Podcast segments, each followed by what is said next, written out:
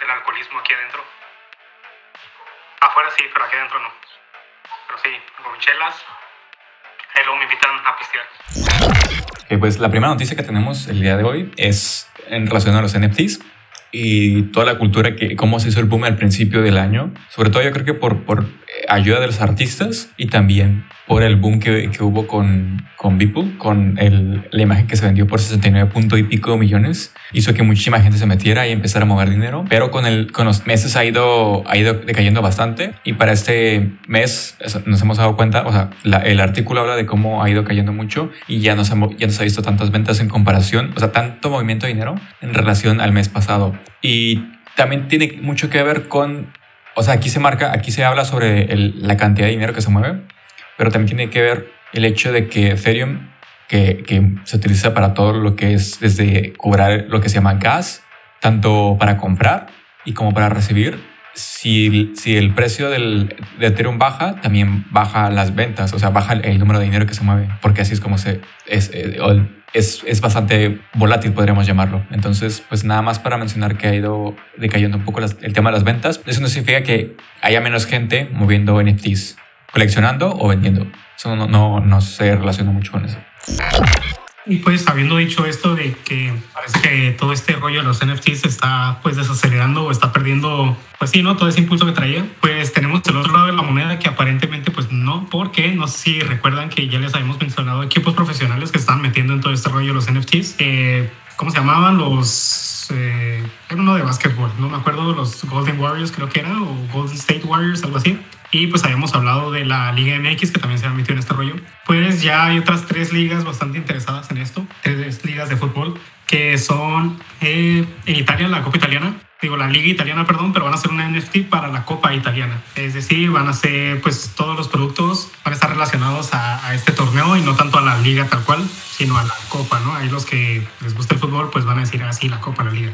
Otra liga que está interesada en este rollo es la Liga de Corea. Corea también va a comenzar a sacar sus su propia línea de NFTs. Y finalmente, otro, pues no es la liga tal cual completa, pero sí uno de los equipos, yo diría como que pues más conocidos de esta liga, que es el Manchester City de la Liga Premier. También mencionaron que van a sacar su propia línea, su propia colección de NFTs para pues celebrar que van a ganar la Premier League, ¿no? Y pues sí, va a ser solamente uno Así que supongo que va a estar carito ese NFT porque pues va a ser uno de uno y hemos visto los precios que pueden alcanzar estos, estos productos que solamente sale uno. Ah, y Manchester City pues eh, dijeron que de la venta lo van a donar a la caridad. Ahí, dato para con la chaviza. El, esto está interesante. Hace rato me lo platicaste, me gustó mucho lo que están haciendo. Que hay muchas cosas aquí como interesantes, pero también de las que deberíamos informarnos. O sea, para la gente que está dentro de lo que es blockchain. Pero lo aquí lo importante es que Samsung te va a permitir tener, utilizar el celular como una billetera para que puedas guardar todas tus criptos. Y habíamos hablado mucho de cómo eh, las mismas aplicaciones pueden, pueden ser una, lo que se conoce como hot wallet, que es una, es una billetera dentro de algún algún servicio de los, eh, dentro de los mismos servicios donde compras, también pueden funcionar como hot wallets, billeteras en caliente, que son que realmente tú no, es como si tuvieras tu dinero en otra parte que no, que no es tuyo. O sea, podrían pasar cualquier cosa, podrían hackear, podría ocurrir un fallo, lo que sea, y tú, si dejaste tu dinero ahí, se puede perder. Entonces están bien. Si tienes poquito, si vas empezando, si vas eh, si no sabes muy bien cómo mover todavía, está bien, pero es importante siempre buscar lo que son las cold war, eh, wallets o eh, cold storage, que son, como, como, lo vemos en la imagen, es una, son, son dispositivos que te permiten guardarlo fuera de Internet y que sea de forma segura. Pero en este caso, creo que es una buena alternativa lo que hace Samsung por dos razones. La primera es que sí les da una alternativa a las personas que apenas están entrando en esta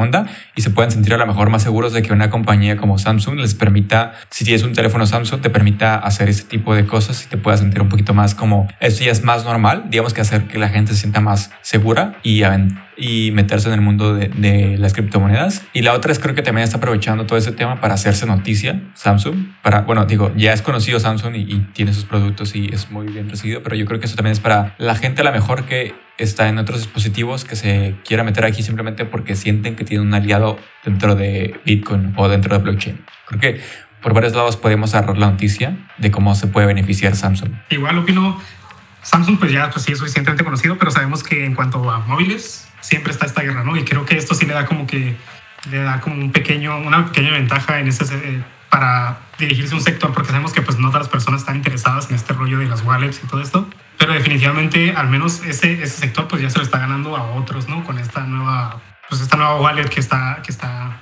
brindándole a los usuarios. Y siguiendo con todo este asunto de las criptomonedas, ya hicimos un post en la mañana eh, en Instagram sobre esto. Si no nos siguen en Instagram, pues síganos en Instagram. Ahí lo hubieran visto. Ya no lo vieron, y no, ¿ves? ¿ves? Pero eh, consideramos que de todos esto era como que bastante importante para mencionarlo también aquí. Y fue la noticia de pues China. China prohibió el uso de criptomonedas en los bancos, en todas estas en todas estas empresas que estén pues dedicadas a, a, manejar dinero y que están comenzando a manejar criptomonedas, pues en territorio de China pues ya no se puede. Y esto pues qué efecto tuvo? Pues tuvo un efecto bastante fuerte porque muchas compañías pues que están relacionadas con, con las criptomonedas y blockchain que pues sufrieron bastante pérdidas como por ejemplo MicroStrategy bajó un 8% más o menos, blockchain 9%, Coinbase 6% y pues todas las monedas, todas, todas, absolutamente todas o si acá una que otra no, bajaron, como por ejemplo, creo que la más conocida pues es Bitcoin y bajó casi hasta los 30 mil. Bajó ahorita cuando hicimos el post estaba como en 35, 36 si no me equivoco, cuando hace semanas estaba rozando los 50, 60. a mí me gustaría nada más mencionar que esto está cool y que, o sea, como, como muchas tecnologías que en su momento a lo mejor se ven de manera negativa, les podemos dar la vuelta y darles usos interesantes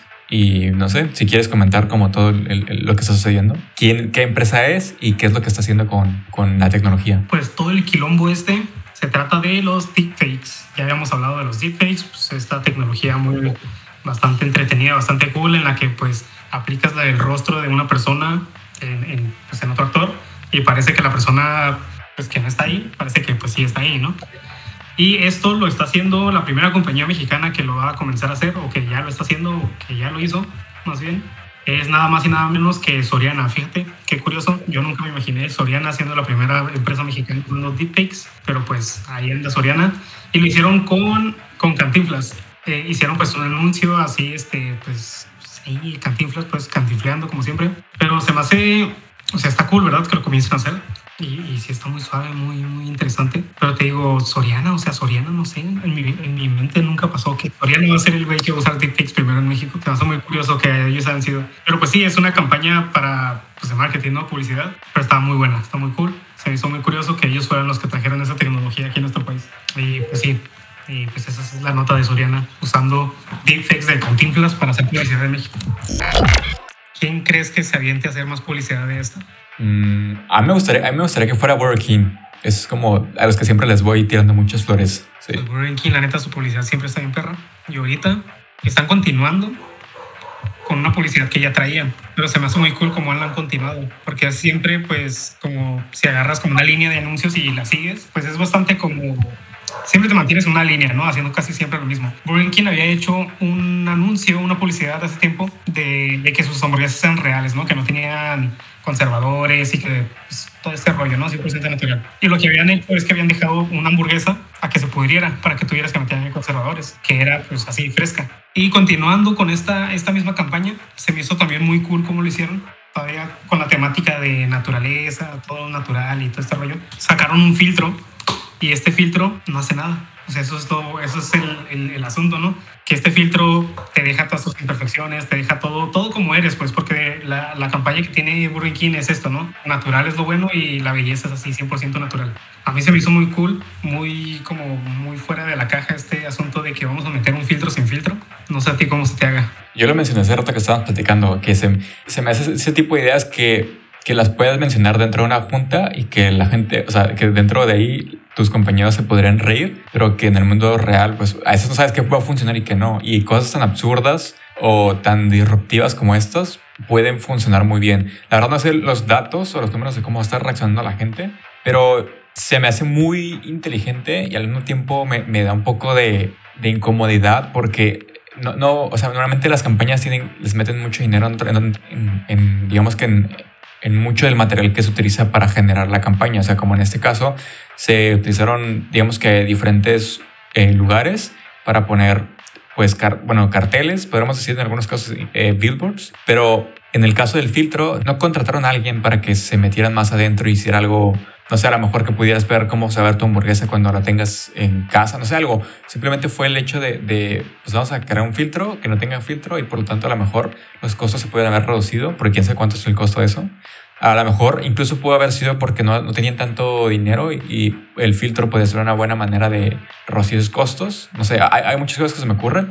Se me hace muy, una muy buena estrategia la manera en que, en cómo balancearon todo toda la campaña. Muy cool. Y pues si quieren utilizar este filtro, pues que no tiene filtro, se llama Belleza Real en pues los Insta Stories. Eh, desconozco si está en alguna otra plataforma, pero pues Insta Stories supuestamente así está, ¿no? Belleza Real. Y pues ahí ponen su foto de filtro sin filtro.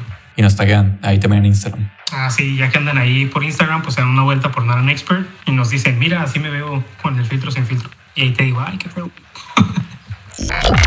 Y, continuando con, con, Burger King, tenemos otra también que creo que está, está, más enfocada a Estados Unidos, sobre todo en este caso con, con, otra compañía con la que tienen ya un ratito como de competencia por un tema de un sándwich de pollo. En su momento hay una compañía que se llama Popeyes, que sacó un sándwich de pollo que le empezó a hacer la competencia a Burger King.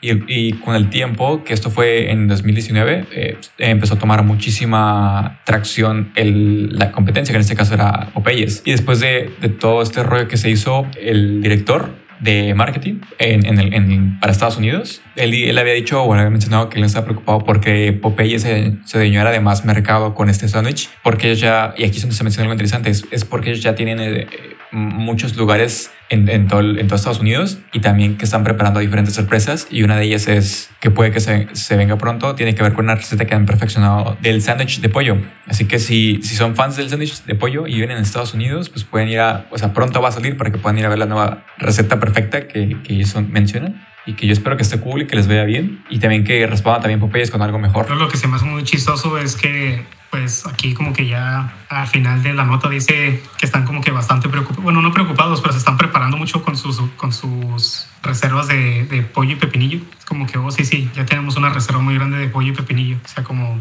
vamos a la guerra con los pollos y tenemos un chingo de pollos. Vamos a ver quién tiene. La guerra de los pollos. Sí, la guerra de, de los pollos.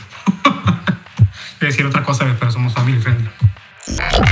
Y siguiendo con estas compañías este, norteamericanas haciendo campañas. Otra que también siempre me ha gustado mucho su, campaña, no mucho su producto, la verdad, porque pues diabetes y esas cosas. Pero pues Coca-Cola la verdad se la rifa con su publicidad y ahorita se están animando a hacer algo pues que no habían hecho, que va a ser como meterle como que pequeños poemas a, su, a, sus botellas. Ya habíamos visto que sacaron pues las etiquetas de los nombres, ¿no? Que era, que era comparte una Coca-Cola con y pues el nombre, no sé, Rodrigo, Lupita o X cosa pues ahora van a hacer estas, o estas etiquetas, pero ahora en, vez de, en lugar de nombres van a ser como unos pequeños poemas relacionados con cosas que hacíamos antes de la pandemia. Como por ejemplo eh, el que ponen aquí en la nota, que se las vamos a dejar, pues por ahí se las vamos a dejar. Eh, se tiene que ver con el béisbol. En Estados Unidos, pues conocemos que, que son muy aficionados de este deporte y se habla de correr en las bases y con tu papá y tener una Coca-Cola en la mano. Pues como siempre, ¿no? La Coca-Cola no puede faltar. Pero está muy interesante por la temática que quieren llevar de, pues, de summer, del verano,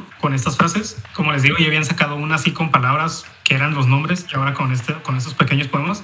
A mí sí se me, se, se me hacen muy buenas siempre sus, sus, campañas y esta pues no es la excepción, se me hace que está bastante padre porque pues Coca-Cola siempre se trata de eso, ¿no? De estar juntos, estar en familia pero lo que me gusta mucho siempre es que siempre meten a la, a la chingada coca ahí, ahí siempre la meten. Como aquí en, el, en, la que les digo que es de béisbol, habla de que no, pues que estar con tu papá jugando un partido de béisbol y con tu coca en la mano. Y la de los nombres era de que comparte una coca con esta tal persona. O sea, me, me, me caga su producto, pero su pinche marketing es tan bueno que no puedo odiarlos. Sí, a, a, mí se me hace, o sea, siguen con la misma temática, como dijiste, de, de envolver esta parte de los sentimientos con con la Coca-Cola y de cierta manera eh, generar esta conexión dentro de tu cerebro de, de Coca-Cola sigue siendo algo bueno. Hay, hay el tener una Coca-Cola significa estar con tu familia, el tener amor, el pertenecer a algún lugar. O sea, realmente juegan mucho con eso. En mi caso sí me molesta mucho, como todo lo que representa, pero en, el caso específico de cómo manejan eh, las estrategias de comunicación y, cómo saben cómo generar ese tipo de, de publicidad, se me hace muy interesante. O sea, me gusta mucho estudiar esto porque te da muchos insights sobre cómo han hecho estudios sobre la gente y cómo interactúa dependiendo de la zona en la que estés, porque no aplica para todos lados. O sea, dependiendo, por ejemplo, incluso con el tema de, del, creo que es el eslogan, ¿no? De, de, Estados Unidos con el de Latinoamérica, con el que está en España, creo que es. Que creo que el de Estados Unidos y el de Europa son parecidos, pero el de, el de, Latinoamérica es diferente, justamente por la manera en, en eh, psicológicamente cómo están, eh, cómo piensan. Entonces me hace muy, muy interesante hacer análisis de esto porque te da mucho eh, para aprender sobre cómo hacen estudios y eso está muy cool. Y luego antes de que pasamos a la siguiente nota, también quiero decir algo rapidito de, del pequeño eslogan que tienen para esta campaña en especial es Open for Summer. O sea, me gusta mucho ese eslogan porque está haciendo referencia tanto a la situación actual que vivimos ahorita, con todo este rollo del COVID, como a su producto, ¿no? Open for Summer es como que, ah, pues ábrete una, una coca pues para el verano, pues porque el verano hace calor y la coca te refresca. Y Open for Summer se están aprovechando de que, al menos en Estados Unidos, ya están comenzando a abrir todo. O sea, las playas, los centros comerciales, eh, cines, todo, todos esos lugares donde la gente se reunía, pues ya lo están comenzando a abrir. Y por eso me gusta como que esa doble, ese doble mensaje que tiene eso de Open for Summer. Eso te digo, todo, todo, todo, todo de coca está bien chingón, menos, menos la coca.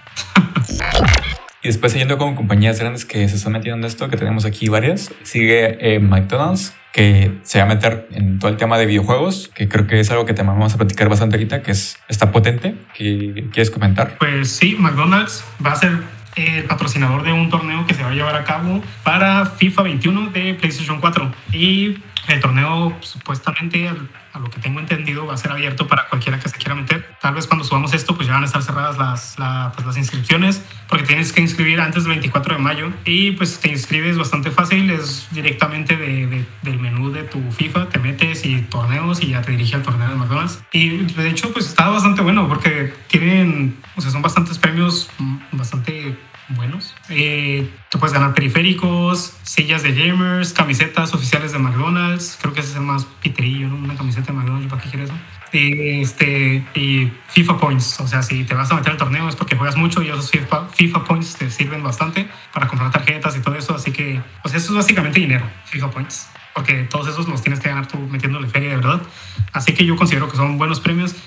Y pues sí, está interesante que todas estas compañías están metiendo cada vez más en los, en los e-gamers, porque de hecho va a haber, creo que van a ser dos, dos e-gamers profesionales que van a estar en los equipos, porque va a ser como equipo A contra equipo B al final. O sea, tú te puedes meter y vas a estar jugando, pero a fin de cuentas van a ser dos equipos, ¿no? El A y el B, y son los que van a competir en, ya, en la final. Pero sí, se me hace muy interesante que cada vez más marcas están metiéndose con los videojuegos. Como que es, o sea, es algo que todos nos dimos cuenta ya hace mucho tiempo que los videojuegos eran una industria de mucho dinero, pero creo que apenas las compañías fuera de compañías de videojuegos se están animando ahorita ya como que a meterle dinero a todo este tipo de torneos. De hecho, vamos a tener varias noticias sobre esto y aquí hay algo interesante de la misma nota, es que hay dos personas que están, que, que son, digamos que estrellas dentro de, de este sector de, de, FIFA y que van a encargarse de, de, retransmitir todo lo que, todos los partidos y esto se va a hacer a través de Twitch porque ellos son las personas que tienen más audiencia. Entonces me hace muy interesante cómo lo van a dejar, van a, van a, van a seguir con esa línea de, de juegos, y, o sea, del gaming, y van a, hacer la, la, retransmisión a través de Twitch, que es una plataforma que también ahorita tenemos algunas notas para hablar de ello. Y bueno, seguimos con otra compañía que es, en este caso es Lamborghini, que igual parecido a lo que hizo, a lo que está haciendo McDonald's, eh, va a hostear, bueno, va a ser parte de, de hizo un, lo que se llama partnership, que es como una alianza con, con una compañía que se llama Gameloft, que ellos desarrollan un juego que se llama Asphalt. Y en este caso se llama, el, el juego en específico es Asphalt 9 Leyendas. Este juego, eh, bueno, parte de la alianza que hicieron es que Lamborghini va, va a estar hosteando este torneo, va a estar, va a ser, digamos que va, los premios van a ir por parte de lo que es Lamborghini y todo lo que tiene que ver con, con la creación del torneo pero van a utilizar el juego este que se llama Asphalt 9 Leyendas. Entonces está muy interesante porque va a empezar en mayo, el 13, que ya tiene unos días que empezó, pero la, la, final, o sea, la, la, carrera final, que supongo que obviamente la más interesante porque ahí sabes quién gana y, y ahí se hace muchísimo bulla sobre, sobre, sobre esto. Va a ser en septiembre 18, va a ser cuando se va a, a, transmitir. Entonces me hace muy interesante cómo se hizo esta, esta colaboración entre la compañía del videojuego que se llama Gameloft y Lamborghini. Yo una vez jugué Asphalt, la neta no, no estuvo chingón. Bueno, a mí no sé, es un muy buen juego. Pero hace años, así que tal vez ya está mejorado. Y pues, pues ahí nomás quería tirar caca. Y este, pasando a otra cosa que no es videojuegos, pero que se me hace muy interesante, porque lo estamos platicando hace ratito. Y, y sí, quiero compartir este, pues esta noticia, ¿no? De que va a, va a haber otro, pues no es otro, es, es el mismo, es HBO, pero va a estar más barato y no va a contener todo lo que contiene el HBO regular. Por ejemplo, los estrenos, que como, como Doom, por ejemplo. Doom, pues la película no sé si mucha gente la ha escuchado porque creo que no, no, no ha pegado tan fuerte. Pero bueno, esa no, no va a estar inmediatamente como si iba a estar en HBO, pues el, regular, HBO Max. Pero pues el punto de esta noticia es que le van a bajar el precio a 9.99 eh, en Estados, esto en Estados Unidos y el precio regular pues actual es de 14.99. Pero ¿qué, ¿qué, va a pasar aparte de estos pequeños estrenos que van a llegar más tarde a, los suscriptores de 99? Va a pasar que van a comenzar a meter anuncios de, de sus otras plataformas, ¿no? Sabemos que en HBO Max está dentro de HBO, puedes como que rentar otros canales como Peacock, Hulu, Paramount y otros más. Bueno, Paramount Flash ya se va a separar, ¿verdad? Pero pues ese es otro rollo. Van a pasar anuncios dentro, o sea, tú vas a poner una película y ya cuando estés viendo tú, bien Agustín, tu película, antes de que inicie va a salir un anuncio de estas otras plataformas. O sea, no es como que te vaya a salir un anuncio de, no sé, de Disney, ¿no? O de otra cosa que nada que ver, o de Samsung. Van a ser de los mismos, de todas estas otras compañías que forman parte de la familia de HBO Max. Y lo que estamos platicando hace rato es que yo creo que va a llegar el punto en que todos estos servicios de streaming va a terminar siendo como el cable viejo, nada más la única diferencia es que tú vas a poder pausar la película cuando tú quieras. Obviamente, pues eso es muy bueno, ¿verdad? Porque pues, te vas al baño si quieres. Pero a lo que me refiero es que va a haber un chingo de anuncios, aunque tú estás pagando, pues supuestamente por ese contenido. Pero pues sí, yo creo que eventualmente nos vamos a llenar así de anuncios. ¿Tú qué dices, Karim? Yo es algo que no me gusta porque en un principio todo esto de los servicios fue porque la idea era por parte de las empresas era ganar más dinero, pero lo que estás ofreciendo a la gente era eh, obtener acceso a todo el contenido de, de, de cierta, por ejemplo en este caso si hablamos de, de Netflix, a todo el catálogo de Netflix, puedes acceder y tenías esa, esa ventaja pero con el tiempo se ha hecho más esta idea de, de ¿qué más puedo hacer para seguir generando dinero? Porque las plataformas están compitiendo y hay muchas que tienen un precio un poco más alto, como es el caso de HBO más, creo que, creo que es de las, de las más altas, de las que tienen las tarifas más altas de suscripción. Y muchas han intentado mantener un precio bajo porque muchos lo que buscan ahorita no es ganar tanto dinero, es más que nada no perder dinero y al mismo tiempo mantener a los, a los usuarios que ya tienen, porque obviamente con tantas plataformas ya la gente no sabe qué hacer. Es como, quiero ver esto, pero está en una plataforma que va a salir en dos meses y aparte quiero tener este, este servicio que tengo ahorita porque aquí tengo mis series favoritas, entonces tienes que tener como tres o cuatro servicios y de repente salen más nuevos y tienes como 10 plataformas, entonces es una competencia de ver quién se queda con más usuarios y entonces muchos usuarios ya no saben qué hacer porque al principio a lo mejor pagabas, no sé, 10 dólares y ahorita tienes que pagar a lo mejor, estás saliendo al mes con 120 dólares de tantas plataformas que estás pagando.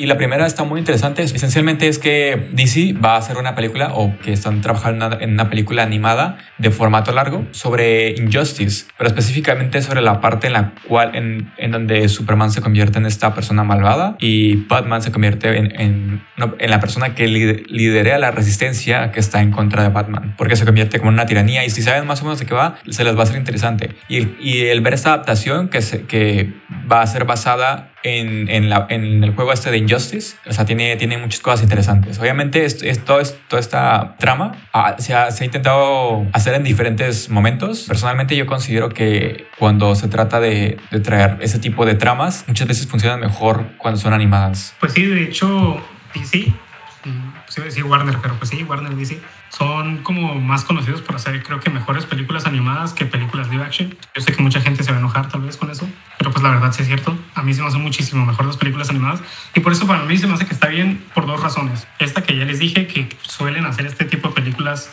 eh, mejor en versión animada que en live action. Y la otra es que a mucha gente le gusta, a mucha gente no le gusta este rollo de Injustice, o sea, de que es Superman malo. Entonces mucha gente está, ya, ya piensa que es como, como que ya demasiado Superman malo. Y pues a mí personalmente no, no es como que sea súper fan de Superman, súper fan de Superman. pero igual no es como que no me llama mucho la atención ya un, un Superman, perdón, así que uff, que es malo. Porque ya lo estamos viendo en un chingo de partes, ¿no? Como el Homelander de The Boys, eh, pues el, el, de Invincible, el, este güey también. O sea, se me hace como... Y la de... ¿Cuál? Jupiter's Legacy. Ah, sí, sí. Eh, les contamos que una actriz de Jupiter's Legacy nos dio like en nuestro post menos likeado de la historia. Creo que su, su like es el único. Pero bueno, continuamos. Sí, te digo, pero por ese motivo creo que está bien que la hagan animado porque pues obviamente una película como de live action suele como llamar más atención. Por eso creo que le, le va a beneficiar ser como una película animada como... Obviamente no es underground, ¿verdad? Porque son de los personajes más conocidos, yo creo, del pinche mundo. Pero sí, como que de más bajo perfil de lo que sería una, una en live action. Y después pasamos a Fortnite. ¿Qué es, qué es lo que viene en Fortnite? Sí, les traemos aquí ahorita varias noticias así rápidas de todo este rollo, juegos, videojuegos y películas. Y una de ellas es de Fortnite. Creo que si juegas este juego ya, ya has visto colaboraciones con otros, otros deportes, como por ejemplo el fútbol americano. Creo que la NFL ya tuvo su, su, sus skins. Pues la noticia es que en el 25 de mayo eh, van a salir skins ahora de la NBA de los 30 equipos que conforman la NBA que pues, los Lakers y pues, todos esos güeyes, ¿no? Nomás me sé los Lakers y ya. Pero sí, si te gusta el básquetbol y te gusta Fortnite, pues ahí gástate unos 20 dólares en skins de esas madres. Hazlo ricos, hazlo ricos. Y después tenemos una de, de Batman, bueno, del nuevo Batman, que es el de Robert Pattinson. Bueno, hay dos cosas aquí. La primera es que hay, hay una persona que, que, estuvo trabajando en diferentes eh, temas como de, de, de, la creación de conceptos y que, y que sacó algunas cosillas y después pues obviamente se hizo noticia. Entonces eh, dentro de ello se podían ver dos cosas. La primera es, se podía ver el, digamos que una imagen más terminada de, de, cómo se va a ver Robert Pattinson como Batman, que si está en YouTube la van a poder ver y si no, pues vayan a vernos en YouTube. Y la otra es que se, se una imagen sobre cómo va a ser el... El acertijo. Ajá, el, el, el acertijo. Dentro del mismo post en Twitter se, se, vio el descontento por mucha gente que no querían como esta versión. No sé, para mí es muy complicado ponerme de algún lado porque yo no soy muy fan de... O sea, no es que me disguste, pero me da un poco igual porque no conozco mucho del personaje, entonces no me afectaría mucho el ver un, o sea, X o Y disfraz o traje. Y entonces yo no, o sea, a mí me da igual siempre y cuando el personaje pues tenga esté bien construido y tenga pues una buena razón dentro de la historia. Entonces no me siento como incomodado por el, el, diseño que tiene, pero no sé qué piensas tú acerca de esto. Pues con lo del acertijo, o bueno, empezando desde la película de Batman, ¿no? Tengo entendido que supuestamente este Batman es como que apenas va iniciando y pues si él apenas va iniciando, yo me imagino que sus villanos también, ¿no? Es como que el origen de, de ambos, del villano y del superhéroe. A mí sí me gustó el traje, fíjate que siempre se me ha hecho como que medio ridículo, la verdad, de los trajes de, de Riddler, de este del acertijo, porque pues es un trajecito verde y con con signos de interrogación y un gorrito un acá colombiano. Pues sí, se me hace medio, no sé, como no lo tomo mucho en serio. No, o sea, yo, yo sé porque igual no soy como que muy fan de, de, Batman, pero la verdad sí conozco mucho de sus villanos y pues de él y todo ese rollo. Y pues yo sé que Riddler sí es como que de los más peligrosos, más inteligentes, pero por ese motivo nunca lo he podido tomar en serio por la forma de, de su traje, ¿no? De su disfraz, y menos con, con, la interpretación que le dio este, ¿cómo se llama? El... Jim Carrey. Ajá, Jim Carrey. Sí, es que lo hizo como que súper chistoso, súper cómico, o sea, Jim Carrey a mí me gusta mucho, pero la verdad ese, ese, esa película, pues sí, no, no, o sea, ese papel de Riddler, pues como que no. Pero sí, me, me, a mí sí me gustó, fíjate, este, este hobby más, más tipo Anonymous, así, con su cara tapada y sus lentecitos. Pero te digo, por lo mismo, me pasa similar que a ti. Era como que me daba igual cómo lo hicieran y a mí sí me gustó cómo lo hicieron. Se me hace mejor esto porque, una, se ve menos, menos ridículo y dos, si consideras que es el origen del personaje, es como que, ah, ok, pues puede tener un traje diferente a lo que ya tendría como, digamos, en su versión más alta, ¿no? Su versión final. Y lo habías mencionado con, con el traje de Daredevil, pero incluso también lo podemos ver con los, primera, con los inicios de, de Spider-Man. Ah, sí, sí, sí, exactamente. Si han visto la serie de Daredevil de Netflix, ahí pueden ver a un Daredevil, era nada más un traje, bueno, ni traje era, ¿no? Nada más era como una camisa negra, un pantalón negro y una bufanda negra que se ponía. Y la verdad estuvo, estuvo muy bueno ese traje, a mucha gente le gustó. E igual la, la pijama de Spider-Man que traía, ¿no? Que traía un pants con una camisa. De todos esos trajes, así como, creo que tal vez es algo que me gusta, esos trajes caseros así. Tal vez por eso también me gustó el de, el de acertijo, que simplemente es algo como que muy, nada más se puso una pinche bolsa en la cabeza y ya, y ahí ya está su traje. No sé, a mí me gusta esa como esa estética, está muy bueno. Después de ahí nos movemos un poquito a lo que es videojuegos, que vamos a traer aquí algunas interesantes. La primera es de, Apex Legends, que no lo dejamos pasar. Y hasta ya me dieron ganas de jugar porque tiene, tiene unos... He tenido algunas semanas pesadas y no he podido jugar, pero ya espero darle en estos días. Y en este caso, bueno, la noticia es que Apex tiene, tiene un torneo.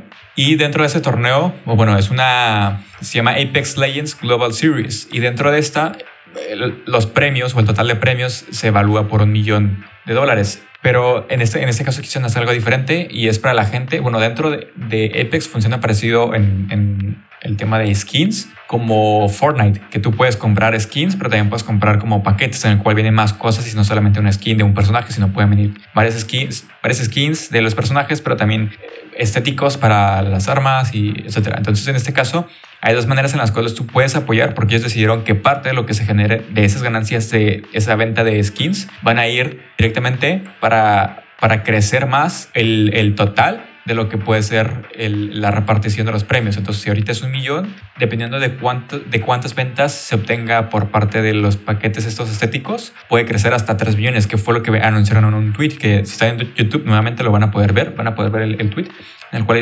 básicamente dicen que le llaman price pool, que es como todo lo que se obtiene de, dinero ahorita, que se va a repartir después. Dicen que está creciendo y que ahorita está en alrededor de un millón de dólares, pero puede subir hasta los 3 millones dependiendo de la cantidad de compras que se hagan de estos bundles o paquetes eh, que dentro de la tienda se llaman Apex Legends Global Series. Entonces, pues es, es la noticia, simplemente que, que pues el, el precio, el, la cantidad de premios o el total del, del, valor puede crecer y puede repartirse más para los, los equipos. Pero hablamos hace rato de algo de que, que no, no, me terminaba a mí de convencer. No sé si quieres comentar como lo que hay detrás de esto. A mí, a mí, la verdad, se me es una estafa para los jugadores. lo que están haciendo al menos como yo lo entiendo, como yo lo comprendo, como mi cabecita me da para entender este asunto, es están haciendo que las personas financien el, el, premio. Y pues en sí está, pues tiene su parte cool, ¿no? Porque pues mucha gente sí como que siente como un lazo de comunidad más fuerte cuando hacen ese tipo de cosas. Porque sí, sí, sí me ha tocado conocer personas que es como que, no sé, mucho de apoyar a, a, los streamers de Twitch o, como que sí, comprar como las microtransacciones, comprar a, a juegos como que están apenas en fase de beta porque quieren que ese juego pues avance y progrese y, pegue. Pero también se me hace como medio mal por parte de, de, las empresas hacer este tipo de cosas porque pues no creo que no tengan para dar el premio, ¿me explico? No, no sé si me estoy dando a entender. Sí, sí, totalmente. Es, es esta parte de manipulación en la cual, o sea, yo como empresa puedo haber dicho, hay un millón y es todo, y yo me quedo con todas las ganancias de las cosas que, o sea, de las skins, pero al hacer esto lo que hacen es, a lo mejor pudieran haber tenido menos ganancias, pero esto lo que hace es dos cosas. Primero, fomenta que la gente compre más el, los estéticos y lo que hace que sí apoyen más a que el premio crezca, pero es, es un gran ganar para ellos porque si no daban este dinero, ellos, ellos pudieran haberse quedado con, con un gran porcentaje. O sea, igual hubieran ganado bastante, pero haciendo esto lo que hacen es que la gente compre más cajas compren. Bueno, no son cajas, compren más estéticos y al final ellos, e, ese, ese, esos 20 dólares por cada, por cada estético, ese paquete estético que, que se iban al premio grande, ellos ganaban muchísimo más. O sea, fue como un tipo de inversión, como lo que puede ser a lo mejor en marketing, pero sí se me hace que, o sea, como dices, no creo que no tuvieran el dinero para hacer el premio más grande. Creo que a lo mejor intentaron hacer algo más sincero, no sé cómo decirlo, en decir, sabes que, mira, pues si ya vamos a ganar de esto, pues vamos a, en vez de quedarnos con todo el dinero, vamos a darles un pedacito a ellos para que el, premio crezca, pero es que es muy difícil para mí creerme eso que acabo de decir. Sí, es que te digo, a, lo que yo lo siento, o sea, casi no juego yo Apex, pero si yo fuera un usuario de Apex, lo, lo que sentiría sería como el mensaje de que, ah, mira, yo le voy a dar este poquito de dinero al que gane pero de ti depende que gane más. ¿eh? Si tú lo quieres apoyar, me, tienes que comprar para darle más dinero. Ese es el mensaje que yo sentiría que me está dando. Y además de esta tenemos otra rapidita, así súper, que es de Chivalry. Esta es la, esta es Chivalry 2 y la, es para la gente que ya jugó y ya sabe más o menos de qué va. Esta va a ser la beta, pero va a ser pues obviamente para el 2 y va, va a partir de la siguiente semana va a estar disponible para la gente que quiera entrarle. Va a ser, es, es un mapa de 64 eh, jugadores y es close platform que está súper cool y vas a poder hacer mucha personalización de los eh, soldados. La beta va a estar la siguiente semana y ya, es todo. Ah, el mayo 27, ya. Y otro juego que ya está disponible ahorita, ya pueden correr, descargarlo. De hecho, ya me fijé yo ahí en la Play Store a ver si es cierto que ya está. Y si está, es de My Hero Academia. Va a sacar un videojuego para móviles. Puedes encontrar para los dos, para Android y para iPhone. Supuestamente es un RPG, estamos platicando a ver si es cierto que funciona tal cual como un RPG de mundo abierto. Esperemos que sí. Y pues sí, igual, nota rapidita. Si te gusta My Hero Academia y los juegos, ya puedes jugarlo. Y después ahí tenemos tres que son un poquito más lentitas, pero las vamos a platicar, que se interesan bastante. Primero vamos con la que es microtransacciones, porque creo que es la que no se relaciona con nosotros dos, pero que ahorita seguimos hablando de, juegos. Tiene que ver con Amazon en este caso. Estamos hablando de cómo las empresas a veces este, intentan poner las cosas bonitas, pero realmente hay una intención más de, de ganar dinero y en este caso no es la excepción. En Amazon ha estado trabajando en un juego por ya un, tiempo. Y en este caso hay dos cosas que, que, despiertan algo raro cuando hablamos de este juego. El juego se llama, bueno, sí, es, es New World. Y el tema con este juego es que está todavía en, alfa, pero hay algunas cosas que no acaban de convencer. Una de las cosas que dijo, bueno, esta, esta persona que es el, el director del, del, estudio se llama Rich Lawrence y él habla de dos cosas. La primera es que tú vas a poder eh, adquirir lo que se llaman XP Boost, que son como, como impulsos de, de, experiencia, que tanto este como el que sigue, que tiene que ver con quality of life items o ítems, que son, van a ser cosas que te van a ayudar a moverte de un lugar a otro rápido.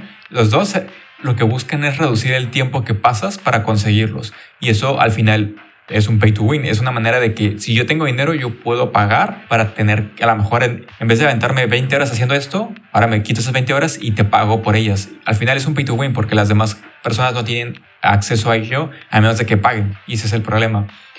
Dentro de cómo lo platicas, avisa esto e intenta decir que que es por un tema de que no toda la gente que juega, que vaya a jugar va a tener el tiempo para hacerlo y es, o sea, yo entiendo que hay mucha gente que a lo mejor está muy ocupada, pero sí hay juegos que son muy extensos, como puede ser, eh, hay un juego que, que, es muy, muy, muy largo y que es muy complejo, se me olvidó el nombre, es un, es un, ah, es un MMORPG, se me olvidó el nombre, pero hay un juego que es así y que hay mucha gente que no lo juega por lo mismo, porque es un juego muy largo, que lleva demasiado y es muy extenso. Entonces hay mucha gente que no lo va a jugar y es válido que no lo jueguen. Entiendo que a lo mejor lo quieren hacer para que más gente entre y, que más ganancias pueda generar. Pero el problema al hacer esto es que pierde mucho el sentido de, competitividad, de jugar, de que yo si le metí más horas pude haber llegado a esto, de si le invertí más a este tipo de cosas, yo te gané a ti porque yo le metí dinero. Entonces creo que ahí es donde no me termina de convencer el tema de las microtransacciones y cómo se están manejando, por lo menos para este juego, pero hay muchos juegos en los cuales también se llega a ser parecido este, este tipo de sistemas que se intenta suavizar después con, con palabras, eh, con un juego de palabras. A mí lo que no me gusta de las microtransacciones es cuando el juego supuestamente no las tiene, pero sí las tiene. Como por ejemplo, o sea, no que las hagan, sino que te dicen que no las van a hacer o que no son necesarias. Como Fortnite, por ejemplo, que es un juego que tú descargas gratis. Obviamente, pues de algo se tienen que mantener, ¿no? Pero ellos dejan muy en claro que lo que te van a vender son los skins y y pues los bailes y todo eso. O sea, ellos nunca han tratado de esconder como que, ay, mira, si juegas, tú puedes ganar esto. ahí es de sí o sí tienes que comprar tu pase de batalla y tus skins si es que quieres tener todas esas cosillas. Pero pues igual podrías disfrutar el juego gratis, ¿no? Porque pues en sí, este, afecta la, la, calidad de tu juego. Sí, sí, tienes tus armas y todo el rollo. Pero como este juego que supuestamente los XP Boost y todo este, todo este asunto, o sea, hay otras formas de solucionarlo, como por ejemplo Horizon. No sé si alguien ha jugado Horizon. También es un mapa bastante, bastante grande, bastante extenso. Y ahí lo como, como lo solucionaron, o sea, también puedes hacer viajes rápidos, pero recolectando cosas, como por ejemplo en ese juego hay mucha recolección. Recolectas pues, que madera, que hay la fierro de las máquinas que vas destruyendo. Y para poder viajar rápido de un lugar a otro, en primer lugar tienes que descubrir el lugar. Por ejemplo, no puedes viajar a un lugar que no has descubierto, ¿no? Eh, tienes que tener como un campamento base ahí en ese lugar, son como fogatitas, y tienes que crear como unas cosas con las cosas que has recolectado. Unas son como supuestamente mochilas de viaje o algo así. Y pues depende ya de tú poder hacer esos viajes rápidos, pues ya depende de lo que estás recolectando tú, pues ya sabrás tú cuándo te quieres ahorrar el tiempo y cuándo quieres hacer el viaje a pie. Creo que eso podría ser pues una solución también para este, para este algún sistema de recolección, algún sistema de conseguir algo dentro del juego. Porque el juego ya te lo están vendiendo, o sea, el juego ya es como pues sí, supuestamente deberían de vender un juego completo. O también otro que también se me hizo como este homie es mi ídolo, que no recuerdo su nombre, pero son los de Santa Mónica que hicieron uh, God of War, que les preguntaron, que les preguntaron si iba a tener este, ¿cómo se llama? Eh, DLC, sí, ¿no? DLC, que si iba a tener God of War un DLC y ellos dijeron que no, que para qué iban a hacer un DLC si estaban vendiendo un juego completo. Que si iban a hacer un DLC, mejor iban a hacer otro juego completo y pues eso te iban a vender un juego completo. Digo, ese güey, ese güey sabe qué rollo. Mis respetos para esos güeyes. Sí, justamente también eso, eso eh, los DLCs a veces ya funcionan más como te, te acaba el juego a la mitad te vende el juego en 60 dólares y después por otros 25 o 30 te vende otro DLC y al final el juego te sale en 90 dólares o 100 dólares. Porque a lo mejor no es uno, son tres o cuatro y, ajá, es otra manera más de extender y de sacar dinero de a poco. Tampoco me gusta esa práctica, pero sí, hay, hay muchas cosas que tenemos que arreglar en, el, en, todo el sistema de cómo seguimos jugando. Y hablando de, de, todo el tema de juegos, hace rato hablamos de, de, algo de Twitch y que, just, bueno, de que Twitch está haciendo también cosas interesantes. Y una de las cosas que hizo, que es muy debatible sobre si llega a ser bueno o malo, o sea, yo creo que aquí hay muchos grises, y es sobre que Twitch anuncia que la suscripción va a ser, bueno, el precio para algunos lugares va a empezar a bajar. Y se dieron cuenta de que hay muchos creadores en, en, en, el caso de, estas dos, de estos dos lugares, se dieron cuenta de que hay muchos creadores, pero no hay mucho apoyo por parte del, de los que ven, o sea, de los fans. Y es porque muchas veces es muy difícil poder eh, tener el, el, dinero para poder pagar estas suscripciones. En el caso de, va a ser de México y de Turquía. En el caso de México, la suscripción va a, va a cambiar, que normalmente eran los 90 dólares eh, y si lo hacemos la conversión a pesos, eran, eran 5 dólares, la conversión a pesos es es, variaba bastante, hacía, una variación bastante, pero en este caso se mantenía alrededor de los 99 pesos. Y va a bajar a 48 pesos ahora, va a ser 48 pesos. Y se me hace que es muy interesante cómo hicieron esto porque creo que va a permitir primero que más gente se una a Twitch para que más gente le pierda el miedo y para Turquía también. Para Turquía va a ser de 42, que no sé cómo se pronuncia su moneda, va a bajar de 40, va a ser de 42, va a bajar a 10. Y lo que queríamos, bueno, lo que estamos platicando hace rato es que sí está bien por un lado porque va a hacer que más gente que no era usuario, que no consumía Twitch o que no, no consumía activamente, no, no pagaba por, por una suscripción, va a pagarla ahora y a lo mejor se va a quitar este miedo y va a ganar confianza y a lo mejor con el tiempo va a empezar a, a a suscribirse a más canales porque esta ventaja de, pagar nada más 48 pesos va a ser algo más accesible para más gente. También el problema es que si a lo mejor ahorita hay gente dentro de Twitch que son creadores en México que a lo mejor bueno, no solamente afecta a México, pero yo diría que creo que afecta a todos los creadores que tengan suscriptores que sean de tanto de Turquía como de México. Porque si tú, por ejemplo, vives en, en, en México y tienes a lo mejor 10 suscripciones y tú sabes que esas 10 suscripciones ahorita son tanto, si a lo mejor esas 10 suscripciones de aquí al 20, que es cuando se, activa, se, se ponen en, cuando va a ser esto, digamos que los cambios, si tú tenías a lo mejor 10 y esas 10 eras, tú sabías cuánto ibas a ganar y te servía a ti para ganar lo suficiente y ahorita ya va, va a haber un cambio y tú vas a ganar menos porque ahora el, precio es diferente. Obviamente te va, los, los, muchos de los creadores chicos van a subir por esto y, y digamos que eso no lo toman mucho en cuenta Amazon en general, porque lo que planteaba era cómo hago que más gente se una y cómo genero yo más dinero, porque obviamente mucha gente va, va, va a empezar a pagar, porque como el precio es más, más chico, o sea, es, es, un precio menor, mucha gente va a estar consumiendo más suscripciones. Yo pienso que está bien este, este rollo porque pues sí, esto está como que más accesible para que más personas pues se entren a, a, Twitch, pero también se me hace curioso, se me hace bien porque supuestamente lo que quieren hacer es como que adaptarse al, al costo de vida de cada país, ¿no? Porque pues obviamente no puedes comparar el costo de vida en México con el de Estados Unidos, por ejemplo, en el que pues sí, las cosas son como más baratas en México, entre comillas, pero porque se gana muchísimo menos. Y pues sí se me hacía como que un poquito injusto que tuvieras que pagar lo mismo que otros lugares por lo que esencialmente es el mismo contenido y la misma plataforma, pero estar pagando más. O sea, estamos hablando de pagar más en términos de lo que ganas y lo que gastas en tu vida diaria. Se me hace bien por ese lado, pero lo que a mí me preocupa, porque es lo que suelen hacer muchas empresas, es que una vez que tengan como que esta base más grande que, pues, que desean, le vuelvan a subir el precio. Es lo que se me hace, tal vez lo hagan, tal vez no. estoy nada más como diciendo lo que podría pasar, pero te digo, sí, es lo que me preocupa que sea el plan como plan final, el plan con maña que tienen. Ya que tengan una base, no sé, el doble de lo que tenían antes, te vuelvan a subir a los 99, 100 pesos que solía costar antes. Una última cosa, Twitch también, sí es cierto, se me, se me olvidó mencionar esto, pero para, obviamente, para, sabe que muchos creadores van a tener es como esta, esta disonancia de, o sea, está cool para la gente que me va, se va a suscribir, pero al mismo tiempo me voy a quedar con la mitad del dinero de las suscripciones. Y creo que Twitch lleva como un 50% también. Entonces, si tú ganabas 100 pesos de una suscripción, 50 se iban para Twitch y 50 eran para ti. Y ahora si, si antes eran 50, ahora van a ser 25 para ti. Entonces, Twitch está ofreciendo o va a lanzar un programa de 12 meses en el cual va, digamos que a, a, a grandes rasgos lo que va a hacer es que no le pasa esto a los creadores en el primer año, digamos que va a subsidiar a estos creadores para que no, se, no sienten como este golpe y, tengan oportunidad de conseguir más suscripciones para que cuando pase el año ellos puedan seguir como subsistiendo o, o, sobreviviendo con las, con las ganancias que tienen de Twitch ahorita. Porque si no sería un golpe muy fuerte para mucha gente que vive nada más de Twitch. Entonces me hace eso interesante, vamos a ver cómo evoluciona y vamos a intentar mantenerlos informados sobre esa noticia.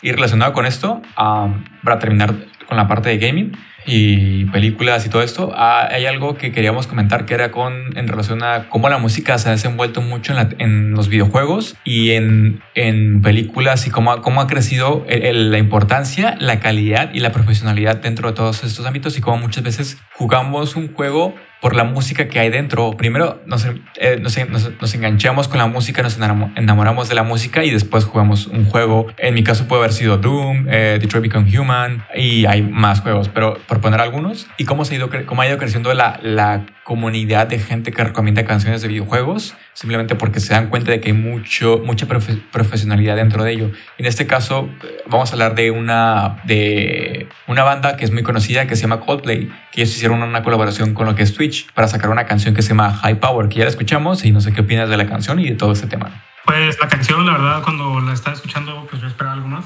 Esperaba, no sé, como que algo más memorable, más épico, porque supuestamente era como, pues, como Twitch, ¿no? Yo esperaba como, no sé, no sé qué esperaba, pero algo diferente a lo, a lo que escuché. Aunque sí entiendo como, sí tenía como esta onda medio así como chendera y todo este rollo. Comprendo que haya sido lo que querían, pero no, no fue. Y me gustó mucho la música de esa época, fue lo curioso, que sí sentía ese vibe de esa época, pero no, no me terminó de gustar. Y en cuanto a la música, en los videojuegos y en películas y como soundtrack de, de, ya sea de anime, caricatura, película, serie, sí, sí, la verdad creo que cada vez y más ahorita con todo este rollo de, de, de internet que ya lo usamos muchísimo más para saber quién hizo la canción, para saber todo, todo, todo dónde podemos escucharla. Definitivamente sí siento que es parte importante de, de todas estas de todas estas formas de entretenimiento y, y sí, sí, sí, sí, siento que la música cada vez va a ser más importante para estos proyectos porque, como bien dices, muchas veces juegas un videojuego simplemente por su, por su soundtrack. Y de hecho, hace poquito que estábamos platicando pues, sobre las notas y eso, que te mencioné también de Demon Slayer, el anime del que hablamos la semana pasada, que igual yo dije, nada, pues vamos, vamos a ver qué rollo. Y de hecho también escuché, escuché su soundtrack antes de ver, pues, verlo bien. Ya lo había, había iniciado como con dos capítulos, pero sí, fue el soundtrack el que dije, ah, mira, tiene muy buena música, vamos a verlo. Y pues sí, cada vez creo que va a ganar más y más y más importancia la música en, en lo que es el entretenimiento. Y no entretenimiento simplemente la música, sino entretenimiento en general, videojuegos, películas, series, etc. Y pues pasamos a la parte de, de negocios y política. Y vamos a comenzar con una que está rápida y está muy interesante. Es un, es, digamos que dentro de todas las cosas que han sucedido con la pandemia, una de las cosas que hay que remarcar es que en el caso de nosotros la generación es Z. Y mucho de lo que sucede con esta generación es que muchos acaban de salir de la universidad y, o, muchos ya empezaron a tener trabajos durante la universidad y muchos no han, no han conocido a, sus, a su equipo, con la gente con la que están trabajando por el tema de la pandemia. Entonces mucha gente se ha, se, ha, se ha acostumbrado, tanto porque su primer empleo fue con la pandemia y porque no han tenido otra, otra manera de, de tener contacto con la gente. Entonces, lo que están pidiendo, o lo que digamos que de cierta manera el resumen sería que se rehusan a, a tener todo virtual o todo físico. Quieren un modelo híbrido en el cual ellos puedan trabajar y creo que eso me hace una buena idea. Pero por parte de las empresas como que todavía tienen esta, esta parte como que nerviosismo de saber qué hacer porque no se sienten seguros. Tienen como una, una incertidumbre bastante grande sobre si deberían hacer todo virtual o, o todo físico y como que no están tan seguros de ir por un modelo híbrido, pero es lo que la generación que, digamos, que va a entrar como a trabajar y todo este rollo es, es lo que está pidiendo. Y yo creo que es la mejor idea, la mejor solución tener un modelo híbrido. Aquí creo que se hablaba de un 70% digital y un 30% físico y creo que se me hace un buen modelo. Igual es probar porque dependiendo de la empresa también puede, puede ser un cambio.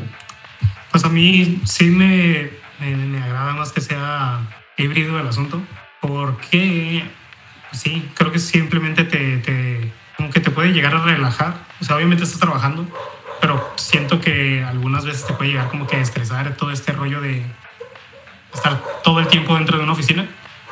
Así que creo que puede ser como un, buen, un buen balance, ¿no? Estar trabajando ya sea dos, ¿cuánto dijiste? 70% y 30%, ¿verdad? Serían como, no sé, 5 y 2. Sí, de hecho hay, hay unas cosas aquí interesantes eh, la generación Z dice que prefiere el, eh, un, trabajo, bueno, el, modo híbrido, un 74%. De ellos prefieren eh, ofertas en las cuales se les permite hacer un trabajo, o sea, la parte híbrida. Un 86% siente, siente seguro si, si trabaja de manera remota. O sea, hay, datos que muestran cómo esto, para, o sea, para la generación Z es muy importante. El 51% de la, de la generación Z considera que el lugar es muy importante, es un factor muy importante cuando se trata del de, trabajo. Un, un 39% de ellos eh, se salió de su trabajo a, a, mediados de la pandemia. O sea que sí hay, hay mucha, mucha discusión por parte de, de, lo que están buscando y, y, del modelo híbrido. Pues yo opino ya así como que definitivamente, opinión final, que si un trabajo tiene la posibilidad de cambiar a la modalidad híbrida, debería ser. Obviamente hay trabajos que no se puede, ¿verdad? Como, no sé, si trabajas en una tienda de ropa, una tienda de un restaurante o algo así, pues claro que pues tienes que ser presencial, pero como todo este rollo de oficinas y, no sé, call centers y todo este rollo que sí puede ser más remoto el asunto, yo digo que debería hacerse y, y pues más con estas personas como que ya diciéndolo, que no sé, yo sí la verdad sí prefiero trabajar así y pues calarle el modo, a ver si vuelven más productivos o no y pues siempre está el regresense a la oficina, malditos asalariados. Seguimos con ATT. Hablamos hace rato de ATT como, bueno, ellos son dueños de HBO y de todo lo que tiene que ver HBO. Y, y también al mismo tiempo son dueños de, de Warner o de Warner Media, que es, es pues todo, todo es una parte de ellos que ha tenido bastantes problemas y que durante el, este último cuarto tuvieron algunos problemas de, se tuvieron pérdidas. Entonces, parte de esto asustó a muchos inversores. Entonces, lo que decidieron hacer fue para, para que no les afectara tanto en los, en los eh, en los trimestres que siguen, buscaron una manera estratégica de poder separarse de Warner Media y lo que hicieron fue juntarla o hicieron una, sí, hicieron una unión, sí, juntarla sería creo que la palabra, con Discovery. Entonces lo que van a hacer es que se puedan juntar para que, eh, digamos que ellos puedan estar solos sin tener, sin tener que aguantar las pérdidas que eh, Warner Media está, está obteniendo ahorita. Y al mismo tiempo yo creo que parte de lo que sucedió con, con HBO y este nuevo, eh, esta nueva suscripción, creo que es, es parte de la estrategia que tienen ahorita, que quieren conseguir más clientes para para, para tener menos pérdidas y que los siguientes trimestres salgan mejor posicionados? Pues ya con esta fusión yo creo que AT&T pues ya es una pinche madresota, ¿no? Porque mucha gente le gusta hacer como que chistes de que Disney va a comprar el mundo y la luna y, y todo este rollo, pero si, si han estado viendo todo lo que AT&T tiene ahorita y ahorita con la fusión de Discovery, les voy a hacer una, una pequeña lista así de lo, de lo poquito que tienen estos amigos. Pues tienen HBO. HBO, pues ya como sabemos, tienen canales adentro como Paramount y este Hulu y todo esto. Tienen todo lo de Warner Bros. O sea, Warner Bros. pues tiene un chingo de películas, tiene ABC y ahorita con, con Discovery Channel, pues, Discovery Channel, Animal Planet, TLC, Food Network. Son, son, los que me acuerdo ahorita, pero son demasiados. Y sí, definitivamente quieren, son clientes, ¿no? Porque como, si, como bien dices, Warner Media ha tenido un chingo de problemas ha tenido bastantes pérdidas de dinero. Eh, pues ya sabemos que con DC no, no ha tenido muy buena, muy buena suerte ahorita, no, no lo han hecho bastante, muy bien que digamos, pero o sea, sí me, me, me deja cuestionándome todo este rollo, o sea, porque Disney y, y, estos cómics ya casi son como que los únicos dos que quedan, ¿no? Estamos cerca de, de monopolizar esta madre. Es que, es que Duopolizar, sí, o sea, sí, sí, está muy, muy heavy. De hecho, AT&T controla casi todo lo que tiene que ver con comunicaciones, o sea, de, de, internet y de cable en Estados Unidos. Digo, tienen otros nombres las compañías, pero todos son, terminan siendo lo mismo de AT&T. Y ahorita, pues ya cada quien se dividió también los... Porque que yo recuerde, todos, pues sí, son dos canales grandes como que todo este rollo de, de, de, de animales y naturaleza y documentales que pues es Discovery y National Geographic y pues también ya pasaron a ser propiedad de Disney y de ATT. Discovery Channel ahorita y, y um, National Geographic cuando Disney compró Fox, eh, también incluyó a, National. Es como que estos dos canales que eran, pues sí, como ya dije, de naturaleza y todo este show, ya forman parte también de ellos. Todos los de deportes también, o son de ATT o son de Disney. Todas las noticias también, o son de ATT o son de Disney. Como que pues ya nomás son ellos dos los gigantes. Está preocupante este rollo cómo nadie los ha detenido. Sí, sí, sí. Es hora de matarlos antes de que dejen crías. No, pues ya no necesitan crías, güey, ya, ya, las tienen. La de. La de Home Depot, ¿verdad?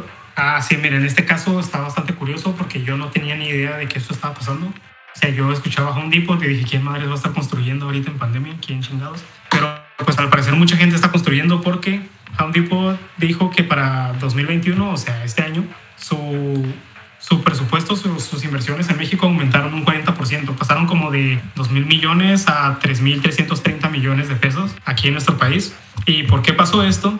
Bueno, pues ocurrió porque durante la pandemia sus ventas por internet pues, se, se dispararon. Comenzaron a vender por internet como nunca lo habían hecho y de hecho estaban sobrepasando su capacidad logística. ¿Qué quiere decir esto? Pues no tenían cómo, cómo hacer esos envíos y por lo que optaron fue por las motos. Y es por eso que tuvieron que inyectarle un 40% más de lo que estaba pues planeado, hicieron que compraron estas motos para hacer muchos este, viajes hormiga, le llaman. ¿Y qué significa eso de viajes hormigas? Pues es decir, si tú comprabas nada más como que un taladro o no, pues que un, kilo de clavos o algo así, pues te lo mandaban a través de estas, de estas motos, ¿no? Porque era un desperdicio mandar un camionzote nada más por un taladro. Y esas fueron las ventas que iniciaron a, a hacer más ventas hormigas. Y es por eso que toda esta inversión, todo este 40% extra de inversión, lo van a utilizar para abrir nuevas tiendas, pero también para mejorar su, su logística y su página web. Porque mencionaron este Río Palacio, esta persona que es la encargada aquí de Home Depot en México, dijo que el año pasado, 2020, durante la pandemia, el 70% de sus clientes fueron, fueron nuevos y fueron a través de, de, de, su página de internet. Por eso, pues que quieren mejorarla y mencionó a Amazon como ejemplo que en Amazon haces dos, tres clics y ya, ya compraste, ¿no? Y hiciste tu compra y quieren llegar a ser su página tan eficiente como, como la de Amazon. Que tú entres fácil, encuentres lo que estás buscando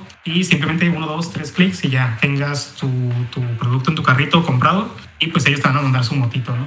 Pero se me hizo muy curioso que Home Depot esté, le esté yendo también en plena pandemia porque como les dije, pues quién madre va a estar construyendo. Pero yo creo que, como menciona él, que la mayoría de sus ventas fueron como ventas hormigas, así de pequeñas cositas. Yo pienso que tiene mucho que ver que estamos mucho en casa para que ocurra esto, como por ejemplo que se te ocurría poner una pizarra o, ¿sabes qué? Pues voy a mejorar mi escritorio y comprabas unas cositas. Creo que sí tuvo mucho que ver el hecho de que estuviéramos encerrados en la casa para hacer todas esas compras como que pequeñas y decir, ah, mira, me voy a poner a hacerlo yo porque pues no tengo nada mejor que hacer. Sí, igual yo, yo también me, quedé muy sorprendido sobre esto porque también no pensaba que, que esto podía, o sea, que, que hubiera mucho en este mucho movimiento en este sector. Y después vamos con una, bueno, con, con una rápida, la quería comentar bastante larga, pero creo que no nos queda mucho tiempo, entonces vamos a, movernos rápido.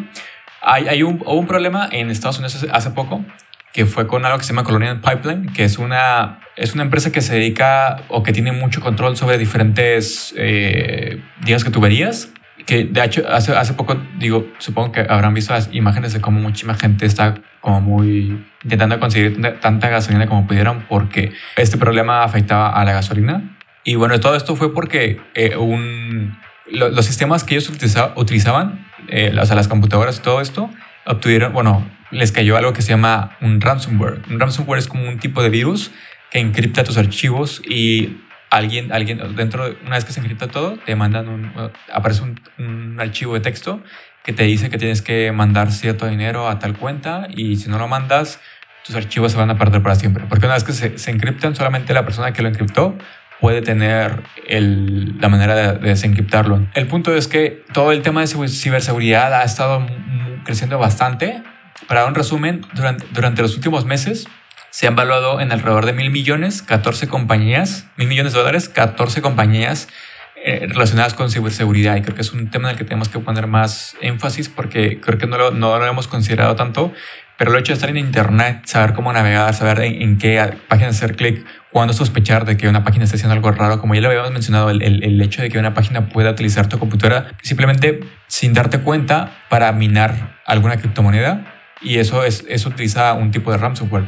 Hay otras maneras que se puede, de las que te pueden, puedes llegar a ser víctima de eso. Entonces, muchas veces no nos damos cuenta de cuántas, cuántos peligros existen que pueden terminar destruyendo datos importantes para nosotros, contraseñas, cuentas de banco, muchísimas cosas. Y creo que es importante hacer una investigación sobre esto, sobre qué cosas en, o en qué lugares estás metido y cuál es la seguridad de esos lugares, porque puede afectarte en el largo plazo y a, a cosas en las que tú tienes confías mucho. Entonces, simplemente para que tengan en cuenta todo el tema de ciberseguridad y de cómo pueden protegerse mejor sobre este tipo de situaciones que están sucediendo y que entre más cultura y más educación tengamos sobre esto, más nos podemos preparar para los ataques que pueden suceder en el futuro. Sí, no le pongan nudos 3 a su computadora, por favor.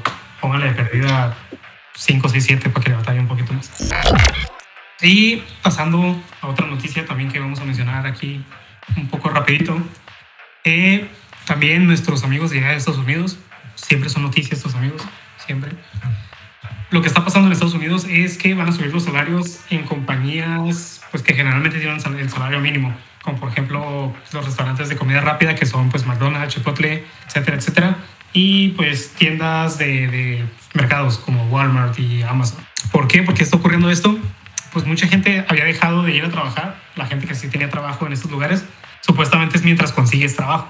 Lo que está pasando es que este desempleo, este dinero de desempleo mm, antes de la pandemia eran creo que ciento y tantos de dólares. Y ahorita con todo este rollo de la pandemia lo subieron a 300, que era pues 600 a la quincena. Lo que pasaba es que muchos trabajos, así que te pagan el salario mínimo, no ganabas esos 600 a, a la quincena, muchas veces ni siquiera al mes ganaban, no sé, ponle 300, 400 en, en, la quincena que podían ganar 600 sin hacer nada. Y es por eso que muchas personas dejaron de trabajar porque dijeron, bueno, pues si me trabajo, gano más sin trabajar que trabajando, pues mejor no trabajo. E incluso esto llegó hasta el presidente Joe Biden de Estados Unidos y él mismo le, le dijo a las empresas, no, perdón, le dijo a las personas que se les iba a quitar esta ayuda si se descubría que tenían alguna entrevista de trabajo y ellos la rechazaban, ¿no? Que no fueran. Pero pues como que a la gente pues no le dio mucho miedo. Mejor dijeron pues mejor no hago aplicaciones. Así que me dan mis 600 de todos modos. Y pues están quedando sin, sin, sin trabajadores todos estos lugares. Así que están comenzando a subir el salario mínimo. En muchos lugares lo están comenzando a pagar a 15 dólares. Y pues sí, esa es la situación que están viviendo en Estados Unidos con todo este rollo de, de su desempleo.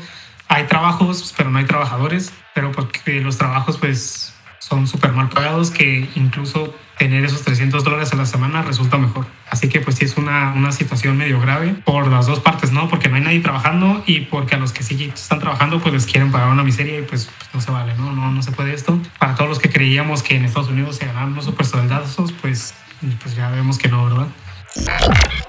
Y bueno, y aquí terminamos con toda la, la parte de de negocios y políticas y vamos a, a, a, avanzar a la última parte que es tecnología y ciencia. Tenemos unas muy interesantes que esta, esta la trajiste tú, pero ya la había escuchado yo eh, algunas horas antes porque también me la había aventado, estaba muy buena. No sé si quieres comentarla y sobre qué es esto y cómo se está trabajando y cuál es el futuro que ves para esto. Uf, pues esta tecnología está, está muy buena, está muy cool esta noticia. Pues es Google quien está trabajando en videollamadas, pero no una videollamada así como en tu pantalla, en tu teléfono. Lo que quieren hacer ellos es que sea una videollamada así digna de Star Wars, que puedas ver a la otra persona en 3D, pero incluso más real, porque pues como hemos visto en Star Wars, eso como un holograma azul, ellos quieren que puedas ver a la persona y que creas que es real. Ya están trabajando en esta en esta idea, en este proyecto, y pues lo tienen bastante avanzado. De hecho, dejaron un video de cómo es que se ve más o menos los problemas a los que se están enfrentando ahorita con esta tecnología, que se llama el proyecto Starline, es que se requiere de muchas cámaras y de muchos micrófonos, y es por eso que aún no ven muy viable hacerlo como para todo público. Me lo imaginaría más como en empresas o, o sí, para reuniones, así como que en empresas o edificios grandes, porque es como, sí, sí está bastante caro. Uh, bueno, por ahora, quién sabe si después ya pues, le puedan bajar el precio. Pero es que es como una, son como unos pequeños asientos. Si han viajado en tren o, pues sí, como en tren, que están los dos asientos uno enfrente del otro, es más o menos así. Tú te sientas como en una banquita y tienes enfrente una mesita con un espejo y en ese espejo, bueno, no es un espejo, es un vidrio y en ese vidrio es donde ves a la persona siendo proyectada y se ve bastante cool. Les vamos a dejar ahí el video para que lo vean porque sí se ve muy, muy, muy bueno. Pero está, a mí se me hace muy, está, está, está bien suave esta tecnología, está bien cool. Ya es como las películas que veías de chiquito, ya lo puedes hacer. Bueno, todavía no, ¿verdad? Pero lo vas a poder hacer. Yo creo que ese sería el primer uso que se le llega a dar, como en oficinas que tienen que ser como reuniones de trabajo, que se hagan estas reuniones como para hacer la reunión un poco más personal o, pues ya sabes, ¿no? Querer ver a la persona y negociar más a gusto.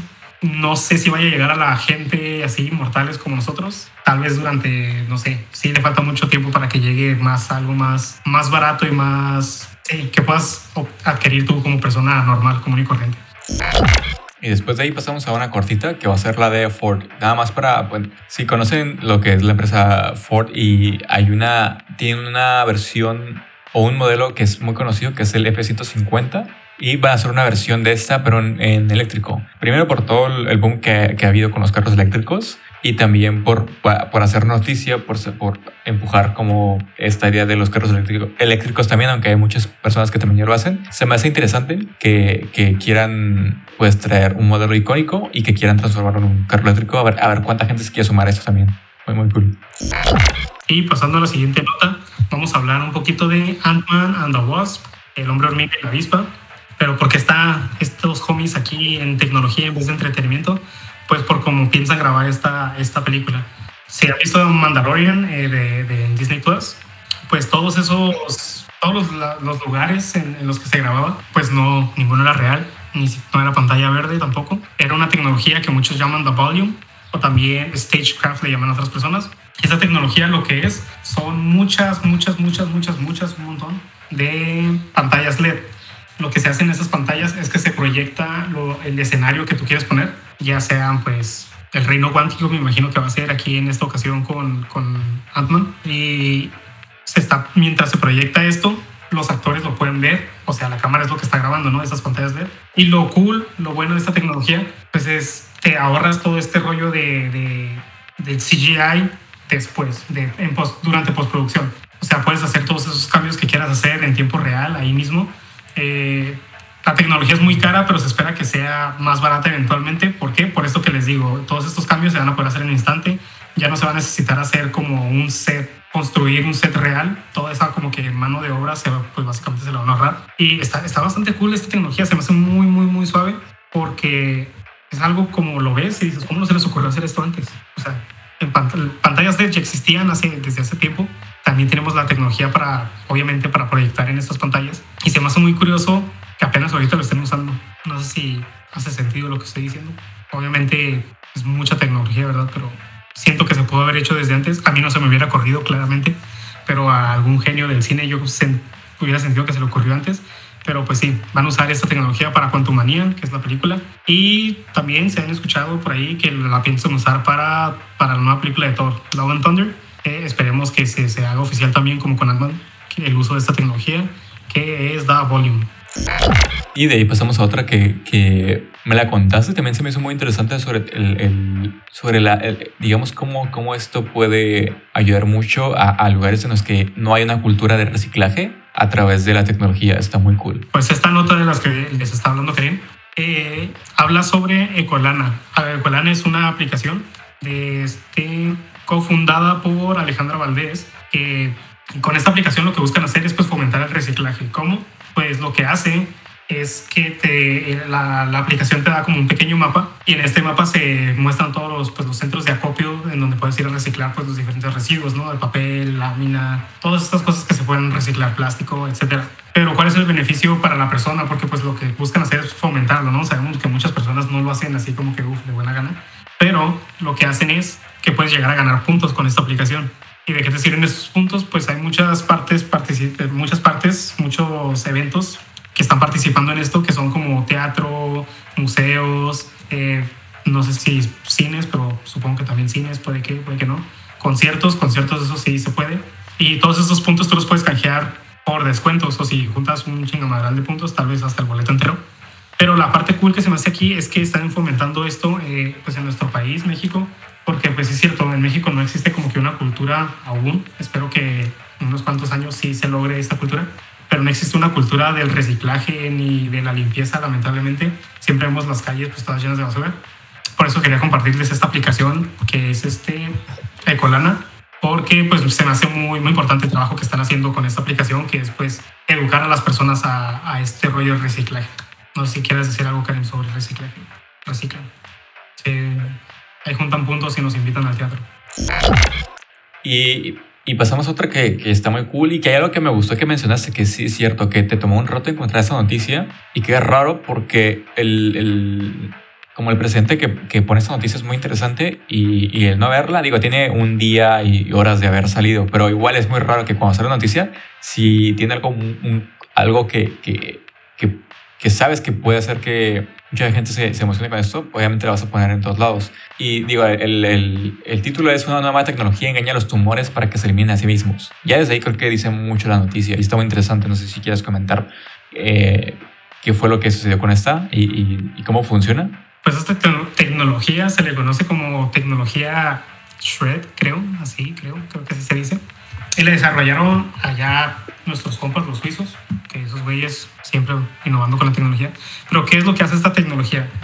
Pues lo que hace es que intenta, pues como dice el título, ¿no? Engañar a estos tumores para que se autodestruyan.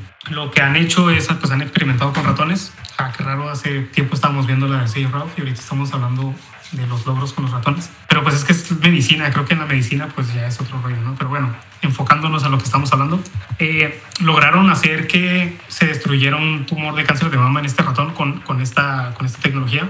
Se, básicamente estas cosillas lo que hacen es que se infiltran con el tumor y les dan esta información, les inyectan con esta información que su trabajo es autodestruirse.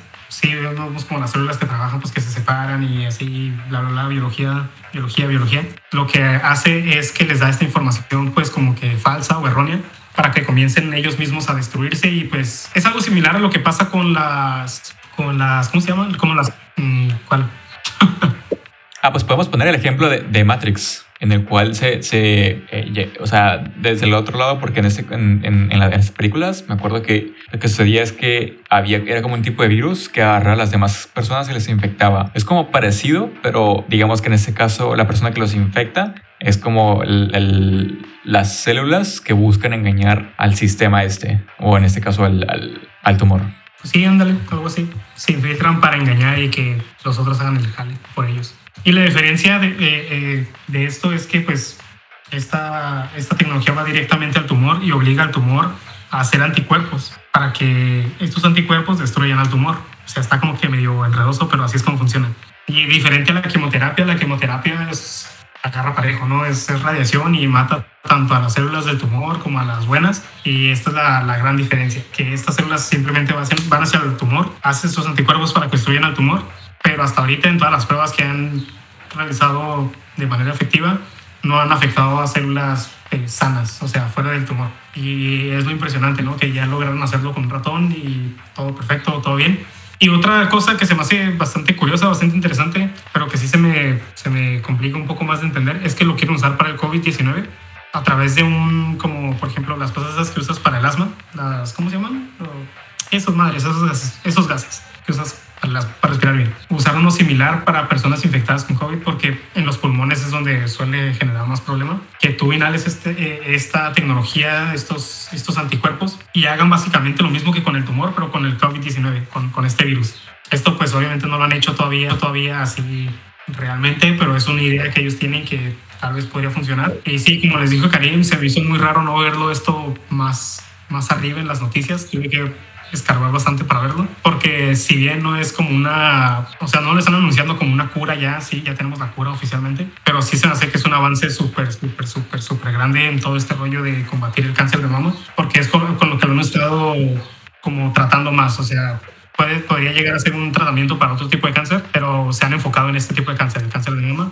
Y sí, simplemente me vuela la cabeza que no estuviera más accesible esa, esa noticia. Sí, esperemos que en los próximos días se vuelva un poquito más uh, disponible para toda la gente, porque creo que es algo que sí está interesante que la demás gente eh, pues conociera. Y la otra cosa es también ver si hay un, o sea, el estudio de cómo se llegó todo esto, cómo, o sea, ver un poquito más a fondo todo el, el, el digamos que se le conoce como el paper, donde se, donde se hizo todo el estudio para poder entender un poquito más datos a profundidad. Si lo vamos a encontrar, se los vamos a dejar. Si no, pues se quedan con la pura noticia y vamos a ver si después lo sacan.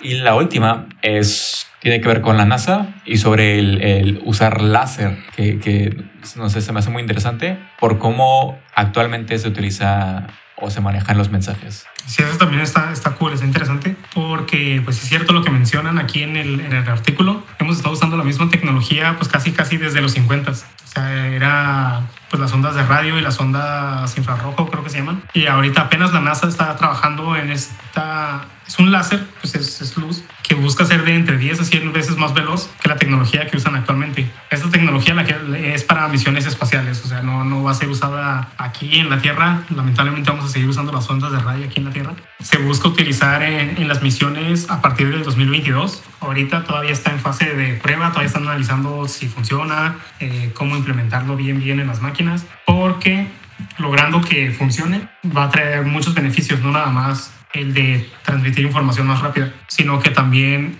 esta tecnología va a ser más, muchísimo más ligera que la tecnología necesaria para transmitir ondas de radio. O sea que todo ese peso que utilizaban para, el equipo de transmisión lo van a poder usar para llevar más herramientas a, pues a, Marte o a la Luna, donde quieran que sea la misión, porque pues todo lo que tenga que ver con volar, ya sea un avión o una nave espacial, el peso, el peso siempre es súper importante. Pero sí, se me hace muy curioso, muy cool esta nueva tecnología de comunicación. Y sobre todo lo, lo, rápida que es comparado con lo que tenemos ahorita. Estaba mencionan aquí que una transmisión de Marte hacia la Tierra con la tecnología que usamos actualmente dura entre 6 y 7 semanas y con esta nueva tecnología se espera que solamente dure 9 días, o sea, estamos hablando de 4 semanas. Sí, es, sí, es un chingo, ¿no? casi, casi fuera mi internet, imagínate. ¿Qué cosa? ¿La tecnología esta? Ay, la tecnología de aquí de la NASA se llama LCRD, por si la quieren buscar ahí y decir, no es cierto, no te creo, pinche mentiroso, quiero verlo con mis ojos. O sea, así se llama, LCRD. Y pues sí, pues ya. Si alguien tiene Pokémon Snap, yo juego aburrido, no lo compren chido. Eso es todo por las noticias de esta semana. Esperamos que hayan aprendido algo interesante de aquí y que se vuelvan un poco menos inexpertos. Se bañan, se la lavan.